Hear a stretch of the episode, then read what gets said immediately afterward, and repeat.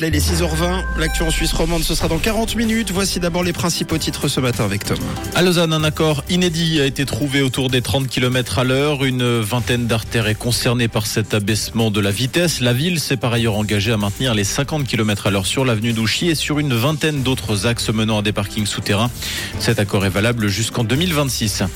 Des activistes du climat ont perturbé le trafic aérien à l'aéroport de Genève hier. Une petite centaine de militants a pris en otage une partie du tarmac où des jets privés étaient exposés dans le cadre d'une convention européenne. La police a procédé à huit ans d'interpellation. Le trafic a été grandement perturbé. Sept vols ont dû être déroutés vers les aéroports de Zurich et de Lyon.